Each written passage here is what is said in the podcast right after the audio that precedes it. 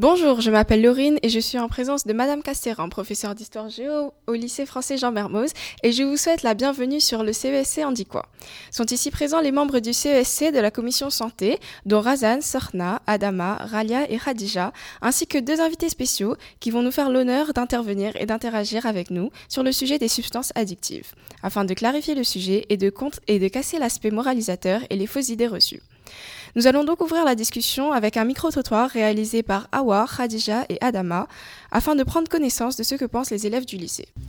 Nous avons interrogé quelques élèves de la troisième à la terminale sur ce qu'ils pensent des addictions.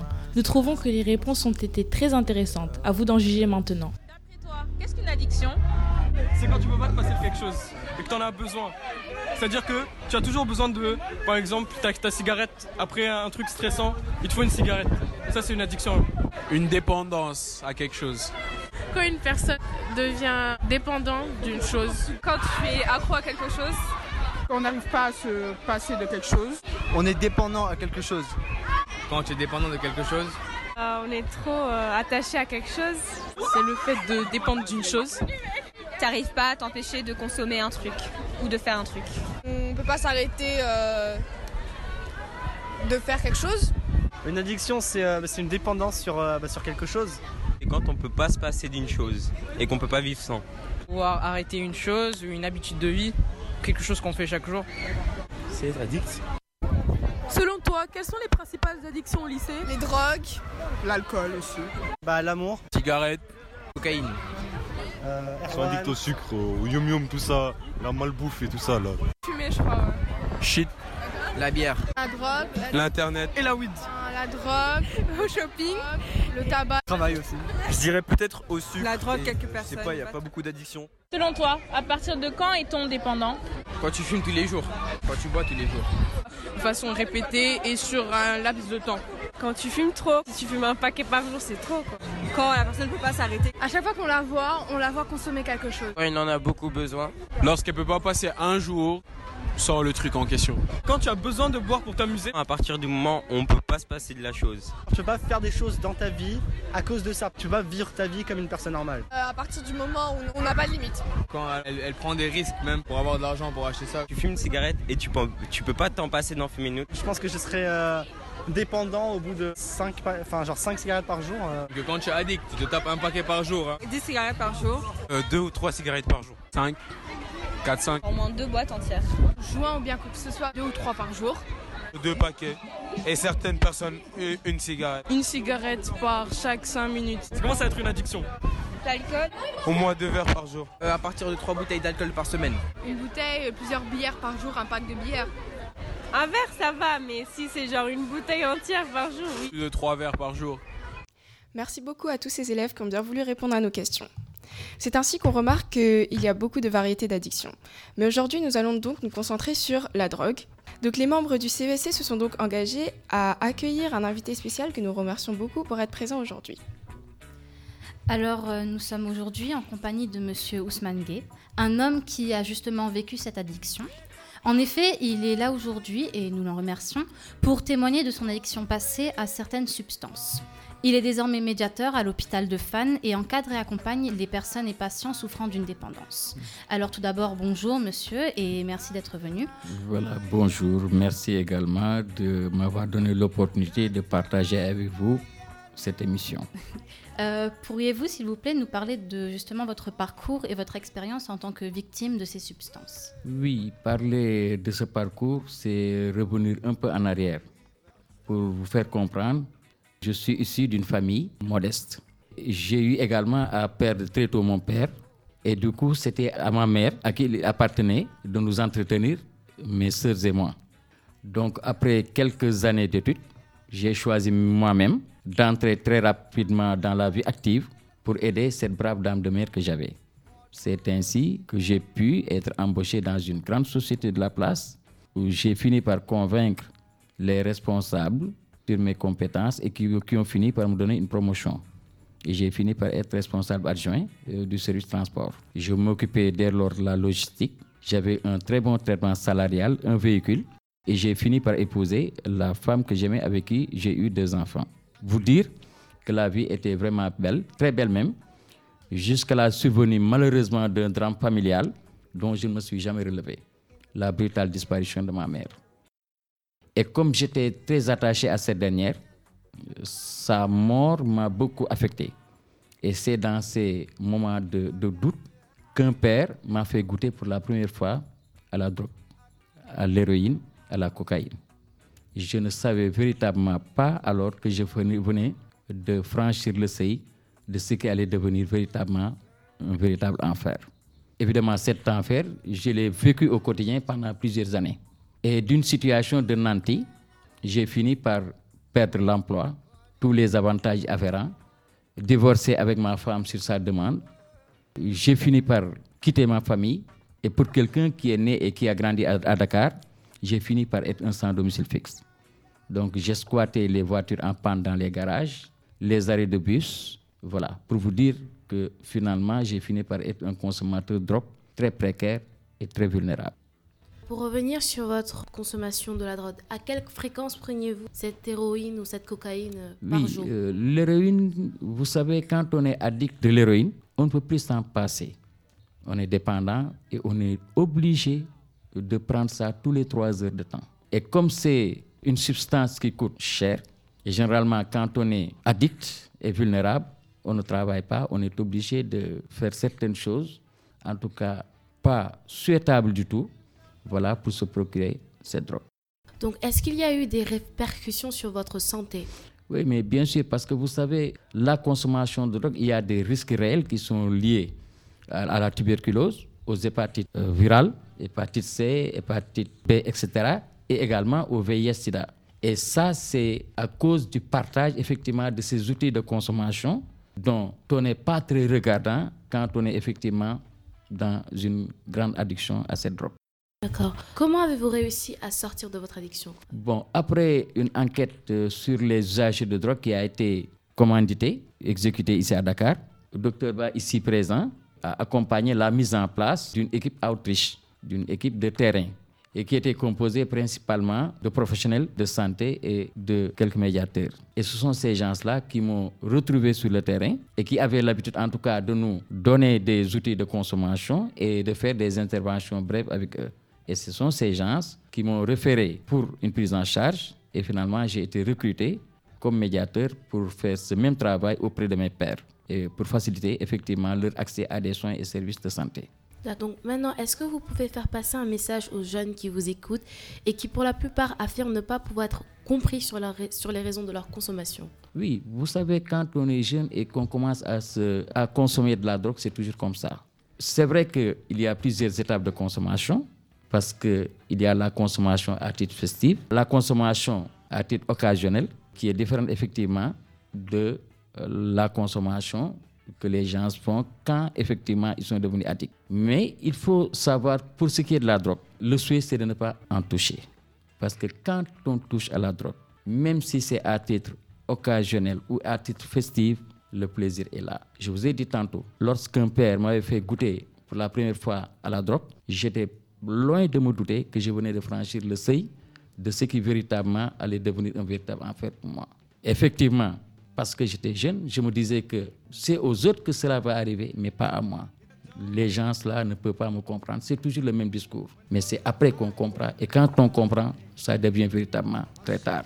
Le message que je vais leur dire, c'est seulement de faire très attention. Comprendre qu'en tout cas, pour se faire du plaisir, il y a plusieurs choses qu'il faut faire autres que la drogue.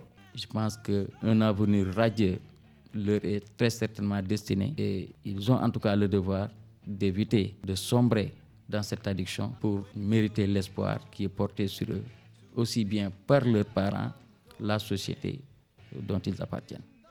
D'accord. Merci beaucoup, Monsieur Gay, d'être venu aujourd'hui pour cette émission. Voilà, je vous remercie.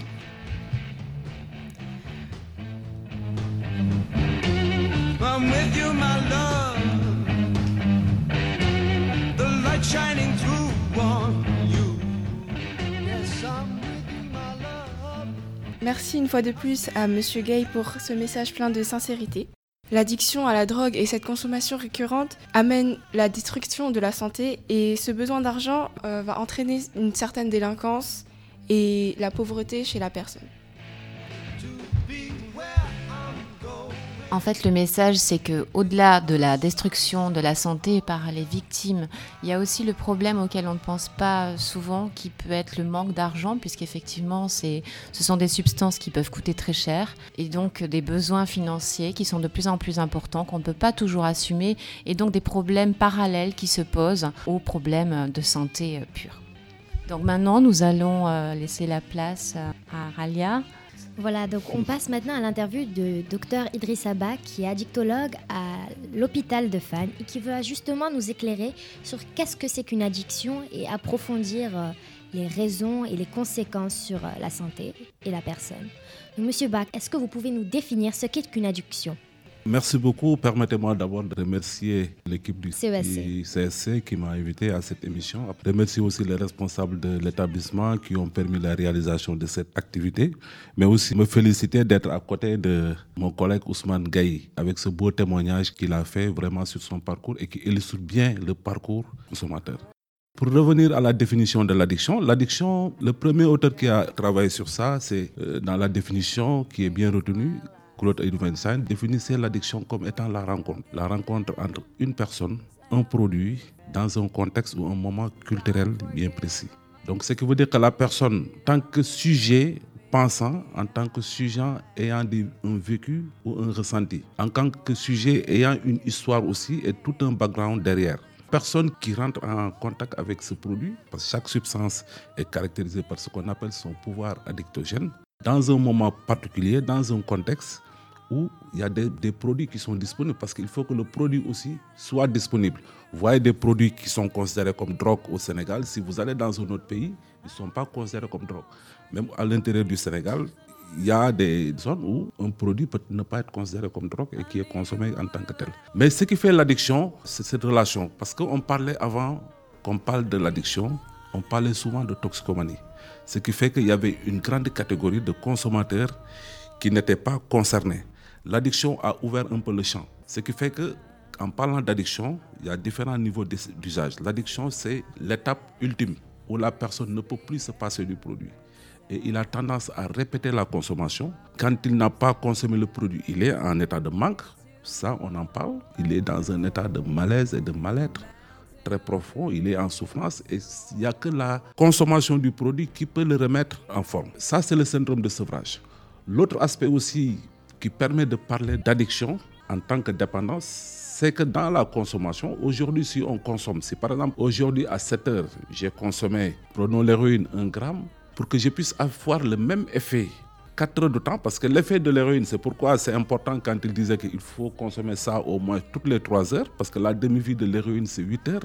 Si vous le consommez au bout de 8 heures, c'est comme si vous n'avez plus rien consommé, donc vous êtes très mal et la descente après une consommation d'héroïne, elle est très douloureuse. Il faut reconsommer un peu plus. Ce qu'on appelle chez nous en médecine la tolérance ou bien on parlait d'accoutumance. Donc il y a ces deux éléments fondamentaux que sont le syndrome de manque et le syndrome de tolérance qui font vraiment le lit de l'addiction. D'accord. Et qu'est-ce qui fait qu'on va justement dépasser une consommation récréative et tomber dans l'addiction? Qu'est-ce qui va provoquer justement ce changement d'état? Ouais, dans le parcours de l'usager, il y a plusieurs étapes aussi. C'est pourquoi moi, ce que je dis souvent aux parents, surtout aux parents d'adolescents, il ne faut pas dramatiser, mais non plus il ne faut pas banaliser aussi. Les deux extrêmes, il faut les, il faut les éviter. Un adolescent peut consommer pour expérimenter. C'est-à-dire qu'il a des amis qui consomment et pour s'identifier, pour appartenir à ce groupe, il a besoin de consommer. Pour être faire comme les autres, comme on dit, pour être in, comme on dit, comme ils le disent. On peut aussi consommer parce que, expérimenter aussi, parce que au-delà même du fait que bon, c'est le mimétisme, etc., on a besoin aussi de s'affirmer en tant qu'individu. On a besoin d'avoir des sensations. Voilà, on est dans une société où il y a beaucoup de choses qui ont évolué quand même. Nous avions des rituels qui permettaient à ces adolescents de pouvoir passer voilà, d'un statut d'enfant à celui d'adulte, etc. Ce passage-là était facilité par un certain nombre de rituels. Maintenant, quand on parle de notre contexte africain, bien vrai que nous sommes dans un lycée français, mais aussi il faut qu'on contextualise. Il y a un certain nombre de rites qui ont disparu. Et maintenant, le fait de toucher, on considère même l'expérimentation comme étant un peu un substitut à ces rituels. L'adolescence, il y a beaucoup de jeunes qui ont touché et qui ont arrêté, il n'y a pas eu de lendemain. Mais c'est le fait de reconsommer, de ressentir du plaisir, comme il a dit, et d'avoir envie de retoucher, de répéter cette prise-là qui fait qu'on tombe dans l'addiction. À côté de l'expérimentation, il y a aussi ce qu'on appelle des consommations autothérapeutiques. Il y a des jeunes qui consomment parce qu'ils sont dans un état de mal-être profond, de souffrance psychologique qui font que le fait qu'ils ont expérimenté, ils ont tendance à répéter la prise, la consommation, parce qu'ils ont trouvé que ça leur faisait du bien. Ça leur permettait de faire face à cette souffrance. Ça aussi, c'est une forme d'expérimentation. et après, maintenant, cette expérimentation va conduire à la répétition des prises qui peut aboutir finalement à, l'addiction proprement dite et à la dépendance. Et quelles sont, selon vous, les nouvelles addictions et conduites à risque euh, auxquelles sont confrontés les jeunes d'aujourd'hui? Les nouvelles addictions, bon, les produits, je pense que chaque jour, il y a de nouvelles substances qui sont inventées. Les jeunes à ce niveau sont très créatifs hein, par rapport à ça. Ils expérimentent, ils essaient des mélanges, des cocktails, comme on dit, etc. Mais il y a de nouvelles formes d'addiction sans produits qui émergent de plus en plus. L'addiction au jeu, l'addiction au, au smartphone, on en parle de plus en plus il y a de nouvelles formes d'addiction qui font émergence et sur lesquelles nous devons, ou bien les parents, parents que nous sommes ou les enseignants doivent apporter un peu plus d'attention, surtout l'addiction au jeu, l'addiction au smartphone. Peut-on, selon vous, parler de prédisposition à l'addiction chez certains adolescents? Tout à l'heure, je vous ai parlé de la personne. Je pense que la personne, ce qui la caractérise, c'est sûr, c'est un être, comme on dit en médecine biopsychosociale. C'est vrai qu'il y a des facteurs qui prédisposent. Autant il y a des facteurs qui prédisposent, mais aussi on pense qu'il y a des facteurs de protection par rapport à, l'addiction. Dans les facteurs de, de production, il y a des facteurs psychologiques. Je vous ai parlé tantôt des adolescents qui sont en souffrance, qui vivent une situation familiale conflictuelle, qui ont du mal à s'insérer il y a des facteurs prédisposants qui font aussi, il y a des facteurs biologiques aussi. Parce qu'il y a des études qui ont montré que quand même le cerveau d'une personne addicte, son fonctionnement est différent du cerveau d'une personne non addicte. Ce qui fait que de plus en plus, on considère l'addiction comme étant une maladie du cerveau aussi. En tout cas, pour certains cas, il ne faut pas non plus généraliser. Il y a aussi des facteurs environnementaux. Si vous avez évolué dans un environnement où on consomme, vous êtes plus à risque de pouvoir aussi continuer ou expérimenter cette consommation. Et à partir du moment où on est déjà addict, comment justement s'en sortir Qui contacter au Sénégal et vers quelle plateforme se diriger? Au Sénégal, euh, depuis 2011, nous avons commencé à travailler dans ce domaine des addictions. À l'heure où je vous parle, il existe au niveau du CHU de Fan un centre qui est spécialisé sur les addictions qui est un centre de référence actuellement. C'est le premier centre spécialisé dans la région de l'Afrique de l'Ouest. L'hôpital de Fan, bon, tout le monde connaît, mais nous sommes en train aussi de décentraliser nos activités. Sous peu, je pense qu'au niveau de l'hôpital psychiatrique de Tiaroy, il y aura un centre d'addictologie qui va ouvrir. Au niveau aussi de Mbour, nous avons mis en place une équipe de terrain, nous avons fait une enquête, donc il y a une équipe aussi qui est disponible. Mais aussi à Ziguinchor et à Saint-Louis, nous avons formé une équipe. Donc il y a des gens qui sont sensibilisés, formés par rapport au phénomène d'addiction. Mais surtout aussi, nous avons renforcer les, euh, les, capacités de la société civile. Si vous voyez, il y a beaucoup d'associations ici, au niveau du Sénégal, qui sont impliquées aussi dans les problèmes d'addiction. Il y a des associations qui sont très bien connues, qui existent. Tout le monde connaît le centre Jacques Chirac, tout le monde connaît l'ONG Diamra, l'Association sénégalaise pour la réduction des risques. Il y a beaucoup d'associations ou de secteurs qui sont impliqués dans la prise en charge des addictions. Et est-ce que vous pensez que l'entourage de la personne peut avoir un rôle majeur justement sur l'accompagnement? Absolument, absolument. Je pense que l'entourage familial, c'est important dès le début, mais aussi dans le cadre de l'accompagnement, on a besoin de ce tissu familial aussi pour s'en sortir. Et je pense que ça aussi, ça fait partie des facteurs de bon pronostic. Un environnement, en tout cas, favorable qui puisse accompagner la personne à sortir de ça. Donc, merci beaucoup. Je pense que ça sera tout. Si, à part si vous avez quelque chose à rajouter. Sinon, vous remercier aussi. Hein. Je vois que voilà, c'est très bien. Ça fait bien plaisir de voir des jeunes s'intéresser à cette problématique. Le plaisir est partagé. Merci. Et je vous encourage à continuer sur cette lancée. Merci.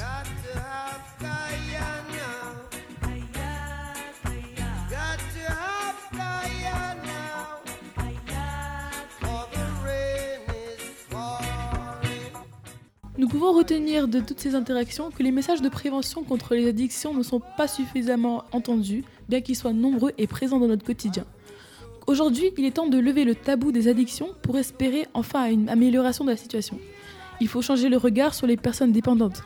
En effet, il est indispensable, et c'est même une priorité, de lever la stigmatisation qui pèse encore sur les addictions pour que les personnes demandent davantage de soutien. Ne font pas avoir honte quand on pense être addict à une substance, il faut même l'assumer. Nous savons tous que ces substances ont, des effets dévastateurs sur notre santé. Comme ça a été dit un peu plus tôt, il y a des répercussions sur la vie sociale qui sont envisageables. Donc euh, l'addiction à certaines drogues, par exemple, affecte la personnalité, le comportement d'une personne de diverses façons, bien que cela dépende beaucoup du type de substance utilisée et de la quantité. Donc euh, le signe le plus évident est le fait que l'on se comporte de manière totalement différente. On peut avoir tendance à cacher des choses à ses proches ou euh, délibérément devenir inoffensif. L'automutilation, mentir, tricher ou voler ou placer nos besoins de dépendance au-dessus de nos familles et amis peuvent aussi être des éventualités. Et tout ceci a un impact direct sur nos relations sociales, que ce soit dans le cadre d'un mariage ou d'une relation conjugale ou encore même dans la vie professionnelle comme ça a été dit un peu plus tôt. Alors, euh, nous remercions euh, les membres du CESC de la commission santé, ainsi que le docteur Monsieur Ba et Monsieur Ousmane Gay, ainsi que le personnel de la web radio dirigé par Madame Sambou. Et comme euh, dit précédemment, les addictions, pour éviter un discours moralisateur, ont un impact bien réel sur notre vie quotidienne si euh, on devient addict, comme vous avez pu l'entendre. Mais il faut donc se rappeler que les substances addictives sont des pièges. Donc euh, d'après le docteur Ba, ne pas dramatiser, mais ne pas banaliser les addictions est une chose importante. On vous rappelle que des centres sont spécialisés en addictologie et spécialement l'hôpital de Fan de Dakar. Euh, qui va se décentraliser bientôt à Tiaroy, mais aussi à Hambourg et à Ziguinchor. Et il faut rappeler l'existence de nombreuses associations qui sont ici présentes à Dakar au Sénégal pour vous soutenir, soutenir des proches ou quiconque vous croyez être addict. Merci et au revoir.